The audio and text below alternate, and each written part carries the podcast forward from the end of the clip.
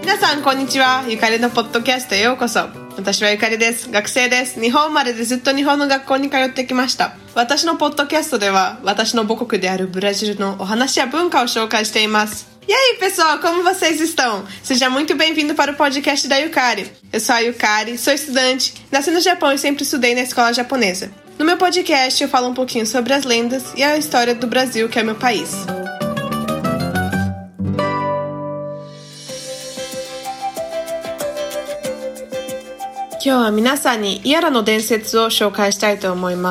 Hoje eu vou estar falando da lenda da sereia Yara.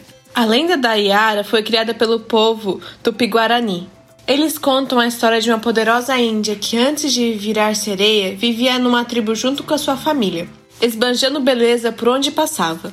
Yara era tão bela que causava inveja em muitas pessoas, inclusive seus irmãos. Inconformados com isso, queriam matar a Índia e desaparecer com o corpo. Em uma noite qualquer, eles chamaram a irmã para executar o plano, mas chegando no local, foram surpreendidos com a força da Índia guerreira, que conseguiu escapar da armadilha e reverter a situação praticando o crime contra eles. Com medo que o seu pai, o pajé da tribo, descobrisse e aplicasse um castigo, ela fugiu, mas foi descoberta. Assim, seu pai a lançou no Rio Negro e Solimões, com forma de punição de ter matado seus irmãos. A lenda da Yara diz que a Índia foi salva pelos peixes e, como era noite de lua cheia, ela foi transformada em uma sereia. Atualmente, a lenda da Yara é representada por uma bela sereia que atrai os homens com seu irresistível canto para o fundo dos rios, local de onde eles não voltam nunca mais. Reza a lenda que o homem que consegue retornar à superfície fica em completo estado de loucura, no qual somente um pajé é capaz de desfazer o feitiço.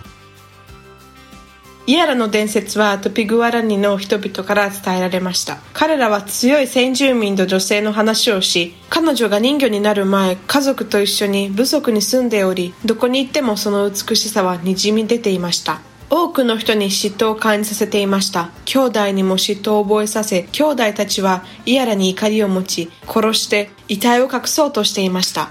そしてある夜、その計画を実行するためにイヤラを呼びました。ですが、その場に着いた時、彼らはイヤラの強さに驚かされ、逃がしてしまいました。そして逆にその人たちがやられてしまいました。イヤラは部族のリーダーであった父、パシェがそれを見つけて罰を与えることを恐れていました。ですが結局見つけられてしまいましたそして彼女の父は彼女をリオネグロとソリメスに投げ入れましたイアラの伝説ではイアラは魚たちに救われ満月の夜だったので彼女は人魚になったと言われています今イアラの伝説は男性たちを美しい歌声で引き寄せ川の底に連れて行く美しい人魚として描かれています川の底から逃げれた男性は狂ってしまい部族のリーダーであるパジにしかその呪いは解けないと言われています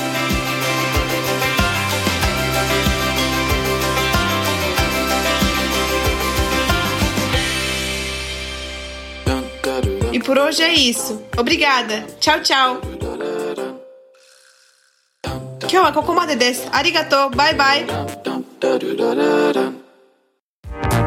Este podcast foi editado pela Nabecast Assessoria em Produção de Podcasts e publicado pela Nabe Podcast Network. Saiba mais visitando www.nabecast.jp ou buscando nabecast.jp nas redes sociais.